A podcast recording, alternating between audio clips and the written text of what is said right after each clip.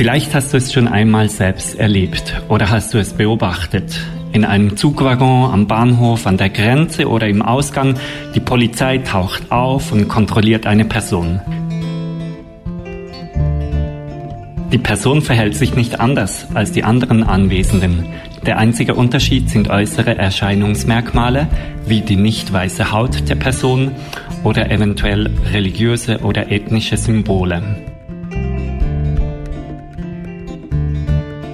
Die Polizei behauptet jeweils, sie führe diese sogenannten verdachtsunabhängigen Kontrollen durch, um Straftaten zu verhindern. Allerdings dürfte sie es nicht gezielt auf nicht weiße Personen absehen. Tut sie es doch, ist von Racial Profiling oder auf Deutsch von rassistischen Personenkontrolle die Rede. Der Begriff Racial Profiling stammt aus den USA. Dort wurde am stärksten dokumentiert, wie die Polizei bei Verkehrskontrollen, Personenkontrollen oder bei Durchsuchungen überzufällig oft gegen Menschen vorgeht, aufgrund ihrer Hautfarbe oder eben aufgrund vermeintlicher ethnischen oder religiösen Zugehörigkeiten oder der nationalen Herkunft der Person. Und dies, obwohl meist gar kein Hinweis auf eine Straftat vorliegt. Du hörst Polyphon. In der nächsten Stunde erfährst du mehr zum Problem Racial Profiling. Zu Gast im Studio sind Serena, Mo und Tarek. Sie engagieren sich aktiv gegen Racial Profiling. Zusammen mit anderen haben sie vor kurzem ein Buch über Racial Profiling geschrieben.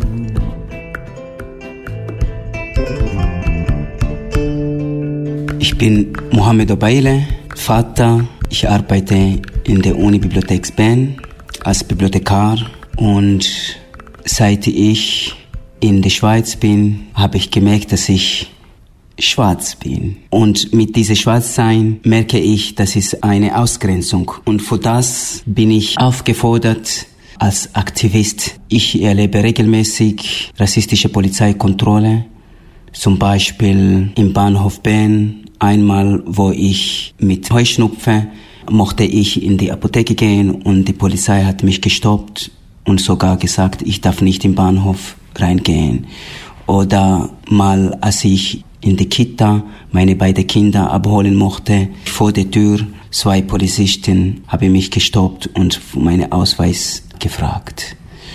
Aus diesem Grund habe ich gemerkt, okay, ich muss es äh, gegen diese rassistische Polizeikontrolle machen. Ich heiße Rina Dankwa, bin Sozialanthropologin mit Fokus Gender, Sexualität und Postkolonialismus.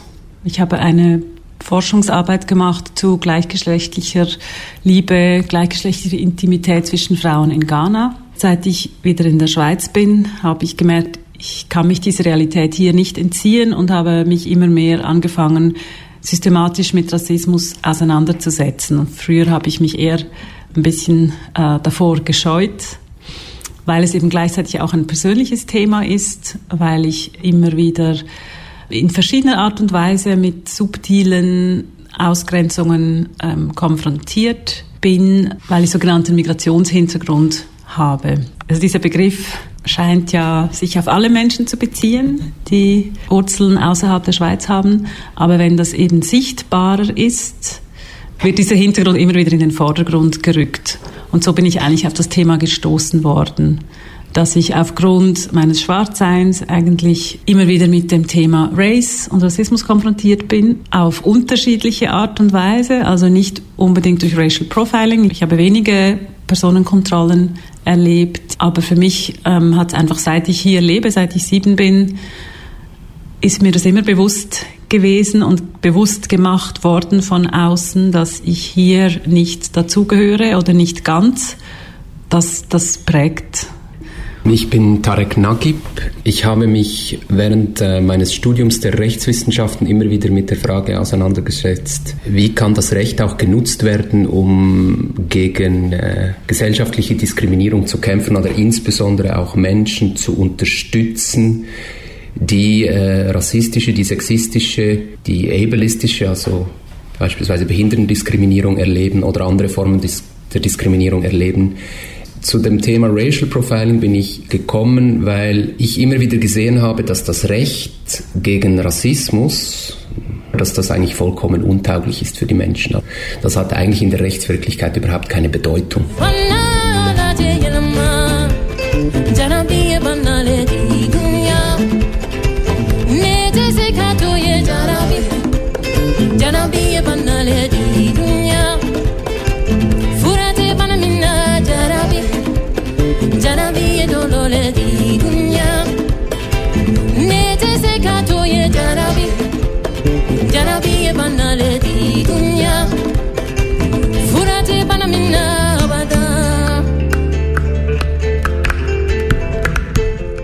Racial Profiling heißt ja auf Deutsch so viel wie rassistische Personenkontrollen. Wie lässt sich denn Racial Profiling von nicht rassistischen Personenkontrollen unterscheiden?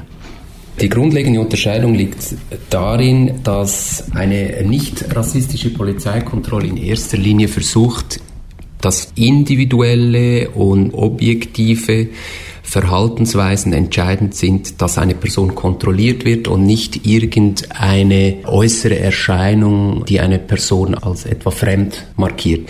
Kriminalistisches Profiling geht auf individuelle objektive Verdachtsmomente hin und Racial Profiling geht eben auf andere rassifizierte Merkmale zu. So für mich, der Unterschied ist, dass ich muss nur auf dem Weg zur Apotheke gehen, um mich als Probleme gesehen zu werden. Ich muss nur auf dem Weg zu Kita meine Kinder abzuholen. Die Polizei kam direkt nur zu mir. Ich als schwarze Person merke ich, ich werde als Problem gemacht. Ich muss nicht in eine Demo sein, die Kontrolle zu erleben. Ich muss nicht, wenn IBE spielt gegen FC Zurich, mit, dass ich mit alle diese Hooligans mitmachen. Ich brauche nur zu sitzen im Zug, im Bus oder im Tram. Was die Polizei tun darf, regelt ja theoretisch das Gesetz. Und ja, was sagt denn das Gesetz? Sind darin Regeln aufgestellt, wie die Polizei bei Kontrollen vorgehen muss?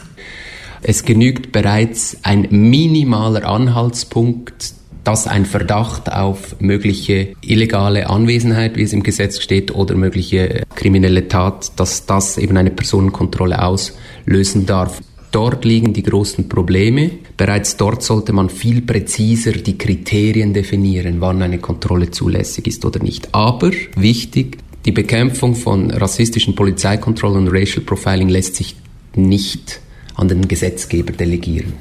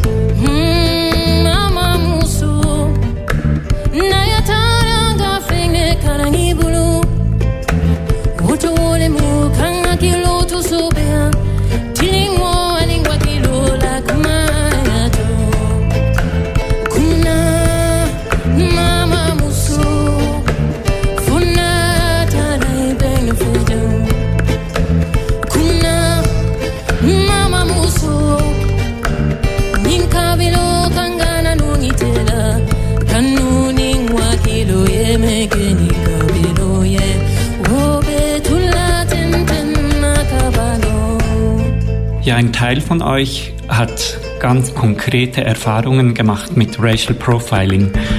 Könnt ihr beschreiben, was Racial Profiling mit euch gemacht hat? Ganz am Anfang war sehr schwierig zu verstehen. Ich habe gedacht, bin ich ein Problem vielleicht? Äh, ist das meine Kleider? Ich habe es mich selber hinterfragt. Immer wieder, wenn ich meine Ausweis gezeigt habe, ohne Widerstand, ging ich sehr traurig nach Hause. Auch wenn ich sage, ich werde selber selten kontrolliert. Ich habe auch ganz früh gelernt, wie ich mich bewegen muss, um nicht aufzufallen. Das sind schon Dinge, die ich glaube, die sind sehr subtil und die man auch im sozialpsychologisch anschauen muss. Es ist traurig und gleichzeitig, ich merke es, das ist wirklich ein sehr tiefes Problem, die im Gehirn von Menschen sind und es hat mich gefordert, äh, Aktivist zu sein. Ich habe keine Wahl. Ich musste es. Mohammed, das du kein Einzelfall bist. Das hat eure Studie gezeigt. Das zeigen die Erfahrungen von Tausenden von schwarzen und People of Color Menschen in diesem Land. Speziell betroffen laut eurer Studie sind eher jüngere Personen. Oft sind es junge Männer, die betroffen sind. Die Kontrollen finden teilweise auch nicht flächendeckend überall an den gleichen Orten statt, habt ihr herausgefunden. Es gibt so wie Hotspots. Das sind solche Orte, wo es mehr zu Racial Profiling kommt. Und ihr habt auch herausgefunden, dass es andere Gruppen gibt, als die, an die viel gedacht wird, wie beispielsweise Fahrende, Sinti, Roma oder Jenische oder Personen, die von den Behörden als Sexarbeiterinnen gelesen werden. Wie verhalten sich diese Gruppen? Wie reagieren sie auf Racial Profiling? Was sind Strategien, um sich dem zu entziehen? Viele haben angefangen, sich anders zu bekleiden. Die tragen extra zum Beispiel schick an und so Hemden oder so. Anderen warten lieber maximum zehn Minuten im Bahnhof, weil sie wissen, wenn sie lange im Bahnhof sind, werden sie schon rausgepickt von der Polizei. Das sind Erfahrungen, die den auslöst von dieser Polizeikontrolle. Und eine weitere Strategie ist natürlich, sich überhaupt nicht mehr oder so wenig wie möglich im öffentlichen Raum aufzuhalten, dass sie gar nicht äh, sichtbar werden. Bei schwarzen Frauen sehe ich auch eine Tendenz, dass aufgrund eben dieses anders gemacht werden und auf die Hautfarbe reduziert werden, dass es auch vermieden wird, sich mit anderen Menschen, die auch als andere, also als nicht dazugehörig zur weißen Schweizer Nation gelesen werden, dass es da auch eine Tendenz gibt, sich abzugrenzen und zu sagen, ich will, ich will weiße Schweizer Freundinnen und Freunde, ich will mich da nicht irgendwie in einen Club begeben, wo ich dann wieder mit denen zusammen bin. Diese Ermächtigung, die dadurch zustande kommen kann, wenn man sich mit Menschen austauscht, die Ähnliches erlebt haben, die kann dadurch auch schon verhindert werden. Wir haben jetzt über die Wirkung von Racial Profiling auf Personen, die von Racial Profiling diskriminiert werden, gesprochen. Ähm, in eurem Buch sagt ihr aber, Racial Profiling verändert und prägt das gesamte Zusammenleben in der Gesellschaft ganz allgemein. Was verändert sich denn in einer Gesellschaft, wenn die Polizei Racial Profiling betreibt? Wenn ich so Kriminelle gemacht wird, dann versuche ich immer wieder zu sagen, ich rauche sogar nicht mehr. Oder schick mich anzusehen. Oder genau bestimmten Orten zu vermeiden. Das macht bei mir. Aber die Polizei, die sich als gute Mensch denken, weil sie weiß sind und alle anderen als Probleme, werden sie selber unmenschlich. Und das geht auch zu generell Leute, die einfach vorbeilaufen. Wenn Personen Zeuginnen und Zeugen werden von Racial Profiling, dann bestätigt das eigentlich diese Sichtweise, wer hier bedrohlich ist, wer im Zaum gehalten werden muss. Und deshalb finde ich, es hat wirklich auf beide Seiten eine Auswirkung. Die Person, die kontrolliert wird, die sich schämt, weil immer etwas kleben bleibt davon an einem selber, auch wenn man weiß, ich bin unschuldig und wenn das die vielleicht die anderen auch wissen, trotzdem prägt sich dieses Bild ein, wer wird an die Wand gestellt, wer muss sich legitimieren und wer nicht. Unbewusst äh, wirkt das weiter oder im Beispiel äh, Sexarbeit, das macht auch etwas mit den Freien, wenn sie sehen, welche Frauen äh, kontrolliert werden, weil das ist dann auch klar, dass man bei denen den Preis runterdrücken kann, weil die offenbar weniger Rückhalt haben. Und wenn wir jetzt konkret an die Polizei denken, die ist ja entstanden im Kontext des Kolonialismus oder im Kolonialzeitalter, als es wirklich darum ging, diese Grenzen zwischen dem eigenen und dem anderen zu, zu sichern, zu polizieren. Und ich sehe das eigentlich immer noch in, in diesem, als eine Fortsetzung, wo es darum geht, äh, Macht zu sichern. Woher schöpft dieser Rassismus seine Kraft? Immerhin ist er ja im Vergleich zu anderen Herrschaftsverhältnissen wie dem Kapitalismus verboten. Und trotz dem Rechtsrutsch europaweit würden die meisten Menschen wohl nicht stolz zugeben, Rassismus toll zu finden solange bei der Polizei meinen, dass zum Beispiel rassistische Polizeikontrolle gar nicht existieren. Es gibt nichts zu machen. Es ist der Preis dieser Ignoranz, die noch Kraft gibt. Man hinterfragt nicht mehr, ist so selbstverständlich. Die Polizei sind da vor Ordnung und vor Sicherheit. Und weiße Menschen sind normal und alle anderen müssen unter Kontrolle. Racial Profiling ist letztlich ein, ein Abbild des gesellschaftlichen Rassismus oder dieses zumindest als normal empfinden dass das ja auch in Ordnung ist, solche Kontrollen, wo dann letztlich auch ein Stück weit diese Vorstellung der Mehrheitsgesellschaft oder dieser Wunsch drinsteckt, eben die eigene in Anführungsstrichen Identität, die eigene in Anführungsstrichen Sicherheit, der eigene Wohlstand auch, auch abzusichern. Und das ist dann letztlich nicht nur ein Abbild dieses gesellschaftlichen Rassismus, sondern diese rassistische Praxis trägt dann wiederum dazu bei, dass der Rassismus in der Gesellschaft gefördert und weiter gestärkt wird.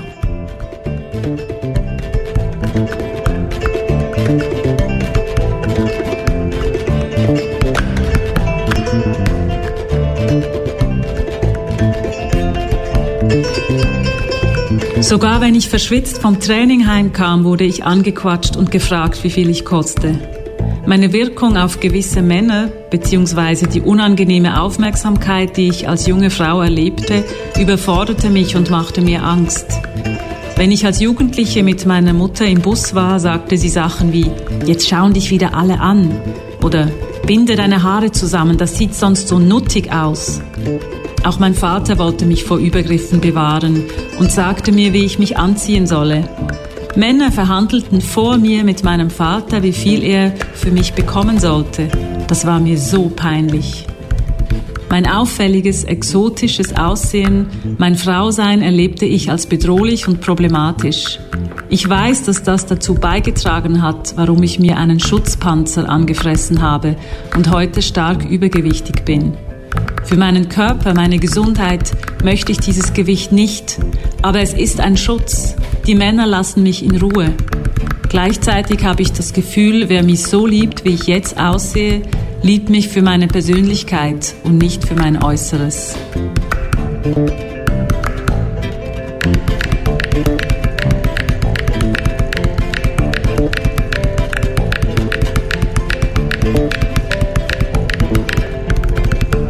Heute sprechen wir im Polyphon über Racial Profiling. Zu Gast im Studio sind Mo, Serena und Tarek. Sie haben zusammen mit anderen ein Buch geschrieben, das vor kurzem herausgekommen ist. Im Buch geht es unter anderem auch um Widerstand gegen Racial Profiling. Was für Taktiken und Strategien werden denn gegen Racial Profiling angewendet?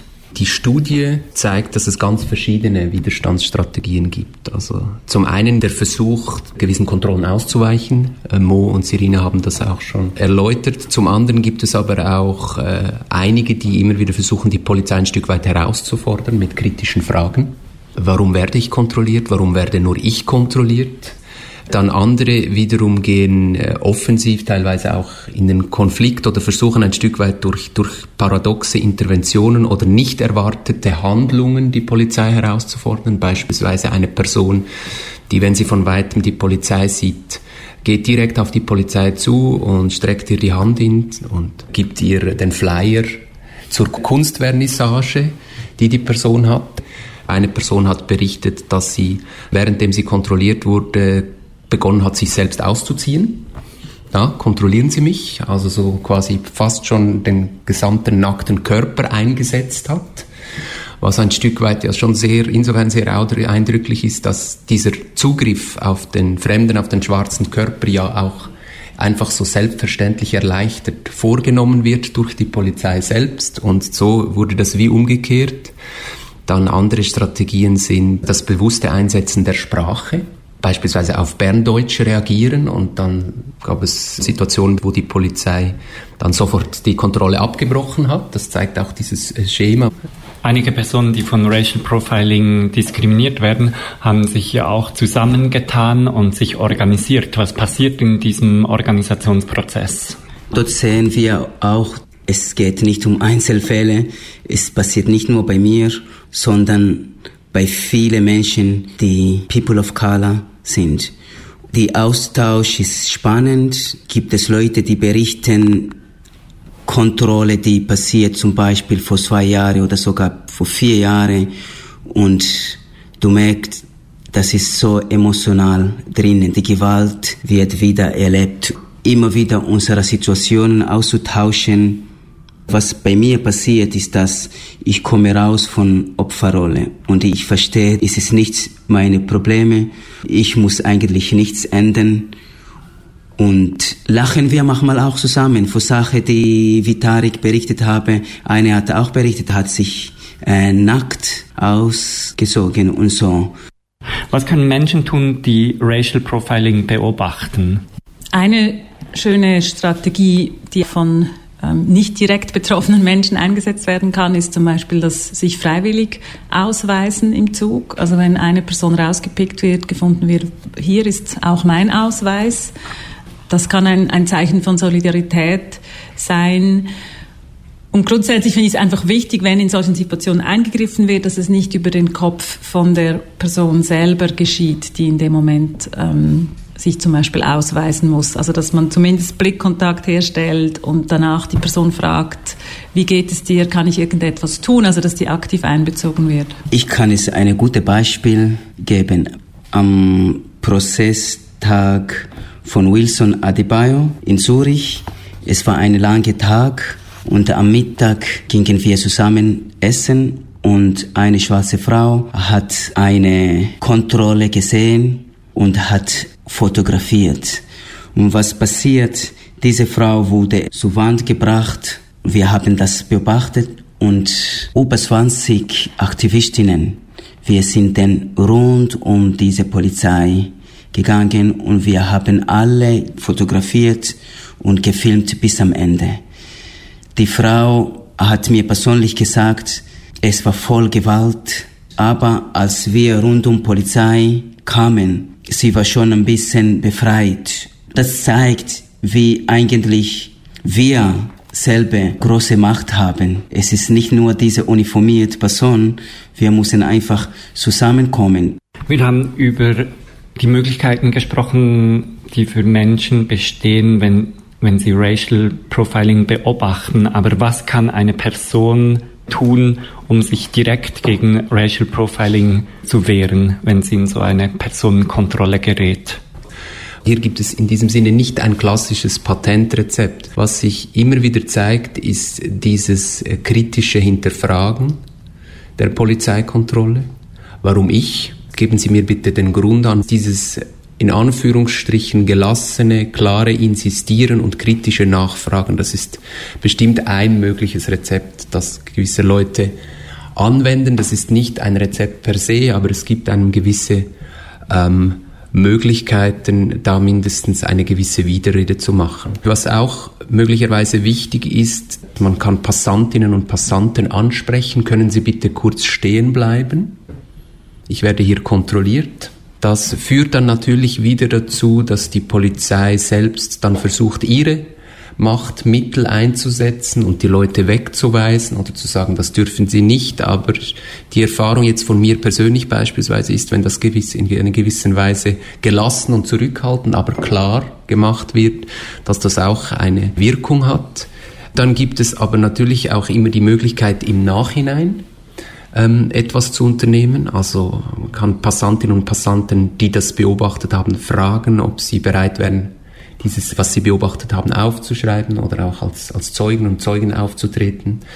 Es gibt auch Möglichkeiten, dass dann der Rechtsweg und der aktivistische Weg beschritten wird. Da müssen wir uns dann aber wiederum bewusst sein, dass natürlich die Chance, dass man mit dem Rechtsweg gegen die Polizei erfolgreich ist, doch immer noch ehrlicherweise relativ gering ist, aber das ist dann vielleicht auch die Aufgabe eines langfristigen Widerstandes, da etwas dagegen zu tun.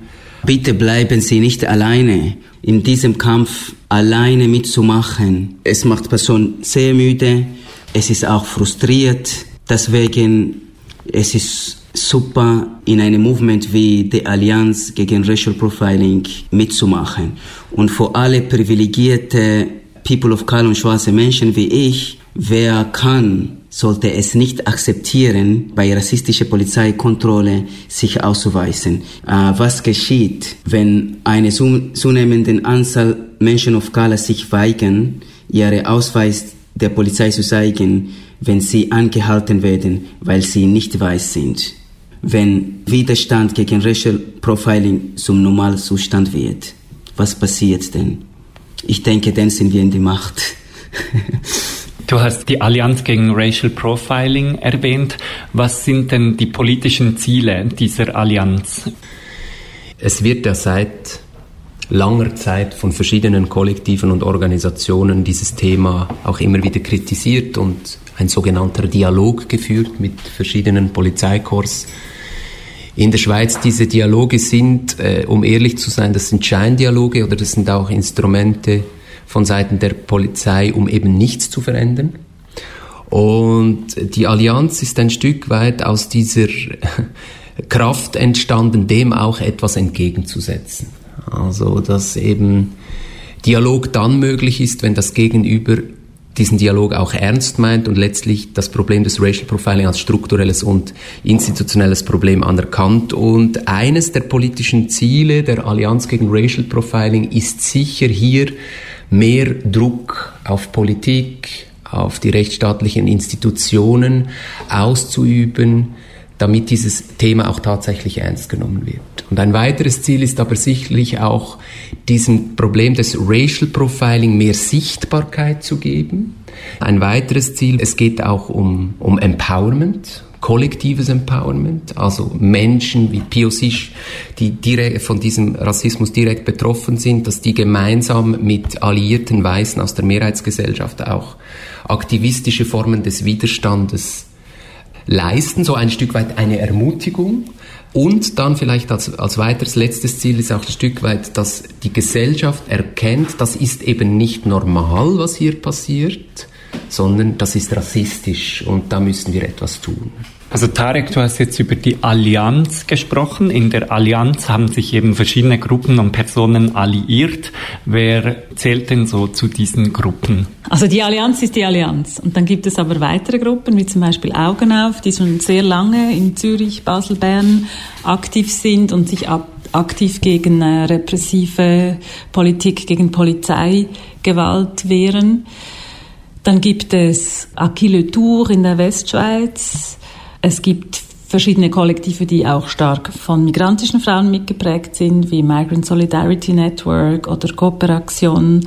Dann würde ich auch das Kollektiv Afro-Suisse oder Blash, Netzwerk schwarzer Frauen in der Deutschschweiz, dazu zählen, weil wir versuchen, als schwarze Frauen überhaupt sichtbar zu werden im öffentlichen Raum und zu thematisieren, wie konkret wir von Rassismus betroffen sind und ähm, wie das, wie verschiedene Herrschaftssysteme miteinander verschränkt sind. Also wenn man die Erfahrungen auch von Frauen mit einbeziehen will, geht das nicht, ohne dass wir auch Sexismus mitdenken. Es gibt auch die Autonome Schule Zürich und wir könnten hier jetzt auch weitere anhängen. Wichtig ist auch, da findet eine Vernetzung statt. Es findet auch zunehmend eine, eine transnationale Vernetzung statt mit Organisationen und Kollektiven in anderen Ländern.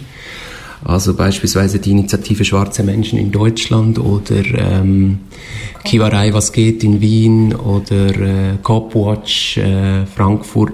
Die Allianz als ein sehr junges Kollektiv knüpft hier letztlich schon an ganz, ganz, ganz viel geleisteter und weiterhin äh, bestehender äh, antirassistischer Initiativen an.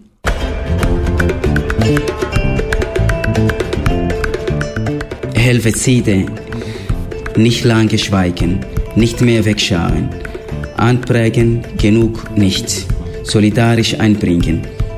Die Polizei würde sagen, Behinderung eine polizeiliche Helvezidenmaßnahme. Ich sage ruhig bleiben, hinsehen. Die Polizei würde sagen, diese Helvezide-Kontrolle ist unzuverlässig. Ich sage, still bleiben, filmen, Geh nicht weg. I can't breathe. Lass mich atmen. Verbreiten, demonstrieren, anklagen. Rassistische Moden stoppen. Rassistische Suizide stoppen. Helfezide wiederholt sich immer und immer wieder. Stoppen, stoppen, stopp. Es, wenn es endet.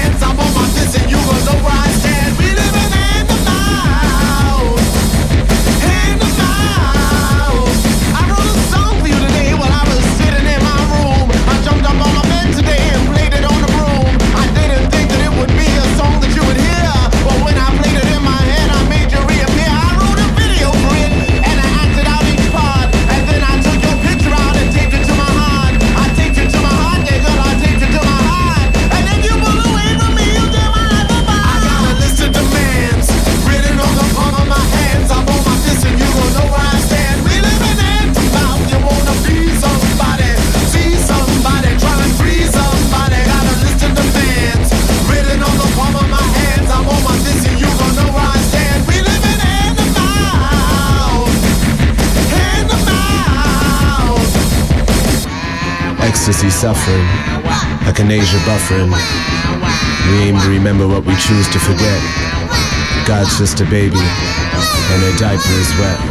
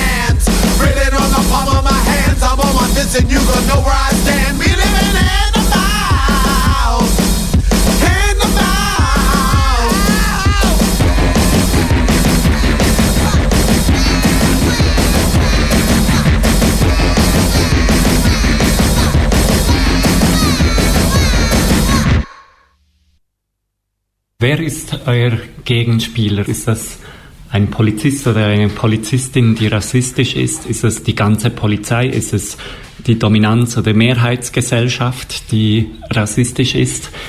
Für mich sind es verschiedenste Institutionen, nicht nur die Polizei, die eben zu einem gewissen Bild beitragen. Und wenn wir nicht aktiv gegen rassistisches Gedankengut kämpfen, das schon eingeschrieben ist in Gesetzgebungen, dass wir da nicht weiterkommen. Und deshalb ist es für mich schon sehr wichtig, diese Strukturen zu hinterfragen. Im Widerstand habt ihr schon sehr viel versucht und auch sehr viel geleistet. Dennoch zeigen sich die Polizei oder die Behörden taub. Ähm, die Diskurse verändern sich nur langsam in der Gesellschaft. Viele Behörden oder die Polizei leugnen das Problem oder sie reden es zumindest klein. Und bisher haben sich auch die meisten Richterinnen und Richter immer schützend vor die angeklagten Polizistinnen oder Polizisten gestellt. Wo seht ihr die Perspektiven des Widerstands? Oder anders gefragt, was sind eure Tipps an alle Personen, die sich jetzt gegen Racial Profiling wehren möchten oder dagegen ankämpfen möchten? Wir müssen versuchen, ähm, auf verschiedensten Ebenen vernetzende antirassistische Arbeit zu leisten, weil das ist nun mal eine Struktur, die historisch eben sehr, sehr verfestigt ist und das Problem lässt sich nicht von heute auf morgen lösen.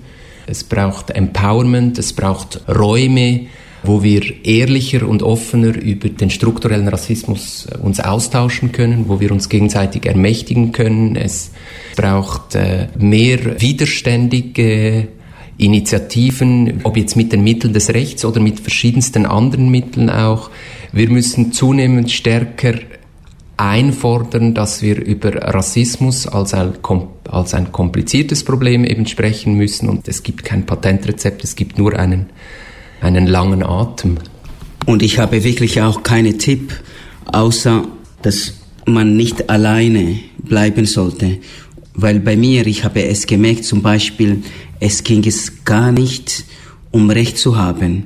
Mir würde es nicht enden, wenn der Richter mich nicht schuldig gesprochen habe, weil ich brauche auf keinen Fall eine weiße Person, der gar nicht rassistische Kontrolle erlebt hat, mir zu sagen, ob ich wurde es rassistisch behandelt oder nicht. Das brauche ich nicht. Mein Prozess war mehr im Gericht zu gehen, dort auch zu lernen.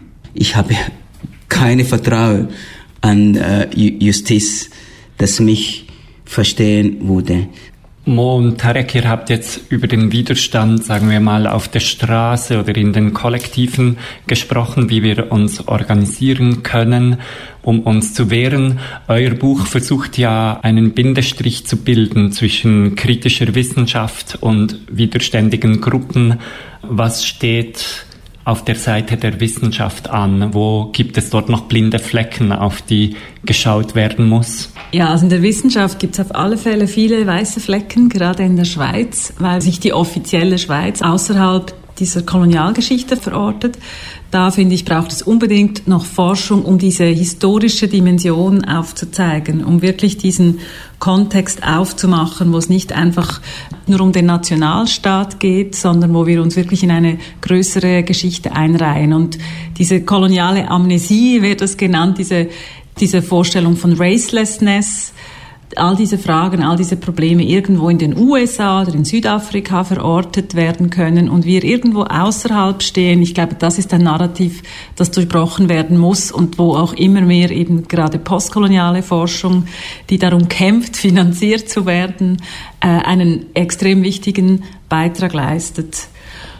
Und Wissenschaft ist das eine. Das andere ist der künstlerische Aktivismus dass die Kunst einerseits eine Art und Weise sein kann, rassistische Verar Erfahrungen zu verarbeiten, was sicher auch ein, ein wichtiger Motor ist, um Kraft zu gewinnen für diese antirassistische Arbeit, neben den, den Kollektiven, die wir brauchen, um überhaupt uns bewusst werden zu können, was passiert da mit uns. Wir sind nicht nur Einzelfälle.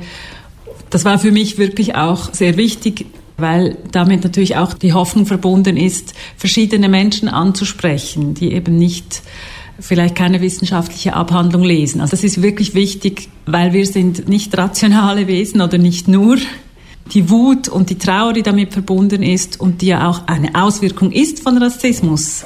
Also Altersdepressionen von schwarzen Menschen, die ihr ganzes Leben hier gekrüppelt haben und sich dann im Alter zurückziehen oder ähm, Frauen of Color, die sich nicht an die Öffentlichkeit wagen oder immer sich äh, die, die Schuld bei sich suchen, wenn irgendetwas passiert, dass sie bei einer Vergewaltigung gar nicht erst zur Polizei gehen. All diese Vorfälle haben auch mit unseren Affekten zu tun und das nicht zu leugnen oder das ist ja auch ein Problem, dass man dann immer als emotional etikettiert wird, gerade als Frau, aber auch Männer, wenn sie in einer bestimmten Weise Widerstand leisten, ich glaube, da müssen wir auch dagegen vorgehen und sagen, es braucht Forschung, es braucht aber auch ein, ein Anerkennen von der Fruchtbarkeit auch dieser Emotionen, also the, the uses of our anger, würde Audre Lorde sagen, dass da überhaupt etwas in Gang gebracht werden kann, was sonst totgeschwiegen würde.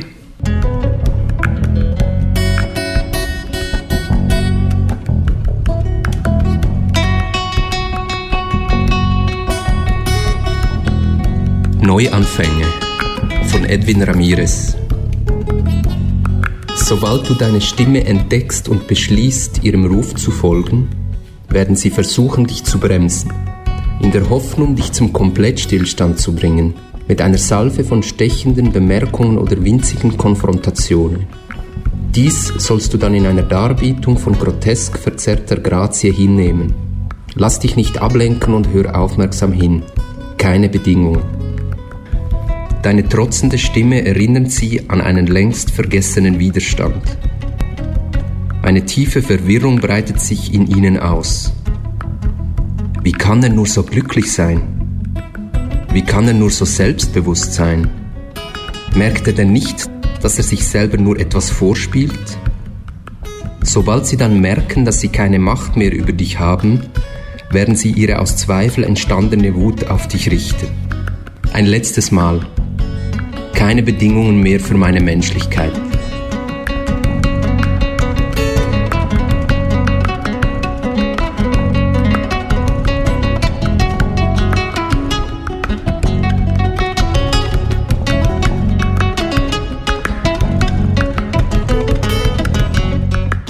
Ja, und das war's schon wieder vom Polyphon. Heute ging es um Racial Profiling. Einen großen Dank an Serena Moore und Tarek. Ich mochte, dass ich Mitternacht um 2 Uhr zur Reitschule gehen und die Polizei mich nicht zu stoppen. Und wenn sie mich stoppen, ganz sicher werde ich nicht verstehen und ich würde meinen Ausweis nicht zeigen. Also ich habe immer ein bisschen Mühe mit dem Begriff Betroffenheit, weil ein großes Ziel für mich auch mit diesem Buch war zu sagen, wir sind alle davon betroffen. Es prägt unser aller Denken, Rassismus. Und es gibt Menschen, die, in, die betroffen sind und dann eher davon profitieren oder das Gefühl haben, davon zu profitieren und andere, die eher dadurch diskriminiert und ausgegrenzt werden. Ich glaube, wir sind an einem Moment, wo wir auch die Chance haben, dass wir hier uns stärker vernetzen, damit wir doch diesen doch sehr heftigen Form des strukturellen Rassismus, des rechtsstaatlichen Rassismus auch etwas ansatzweise Wirkmächtiges entgegensetzen können. Ihr Buch gibt es auf der Website des Transkripts Verlags kostenlos zum Downloaden und auch das heutige Polyphon sowie alle anderen Polyphon-Sendungen gibt es ebenfalls kostenlos zum Nachhören auf www.polyphon.org. Schön hast du mitgehört. Hoffentlich war was Spannendes für dich dabei. Blieb dran, bis nein.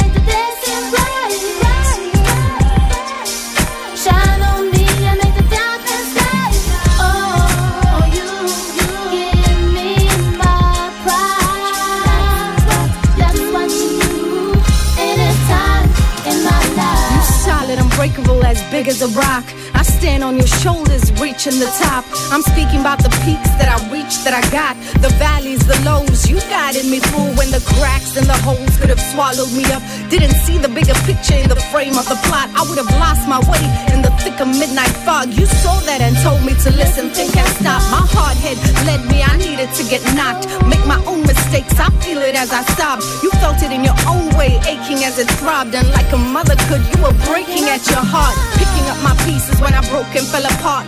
Molding me together whether I knew it or not. Sculpting me, turning me into a piece of art. That's why I carry you in the depths of my heart.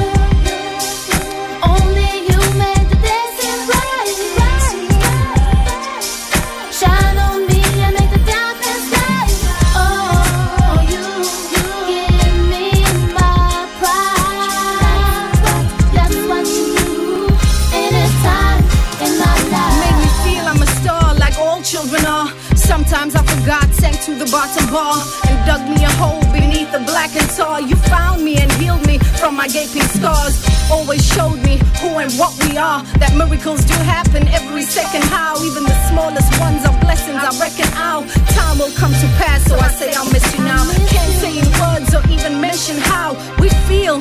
I can't even speak the sound. Your daughter and sons are men and women now. You raised warriors, ones who don't kneel and bow. We stand with our own two feet on the ground. Not grown folks talk and speak when we around. We Fight if we need to and go pound for pound. But we're fond of love, easy to settle down. Easy to settle down.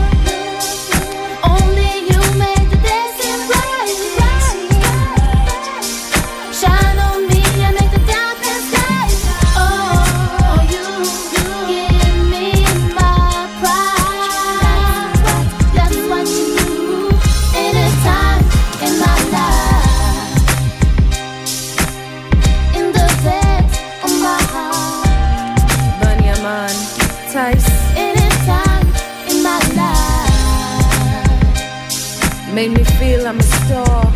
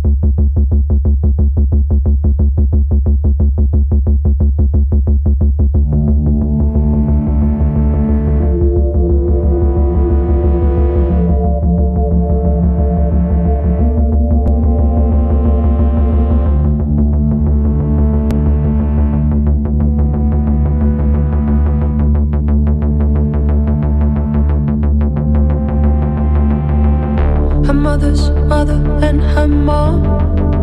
Never had much fun. Took the blows like down in silence. Hit their shame inside the palm.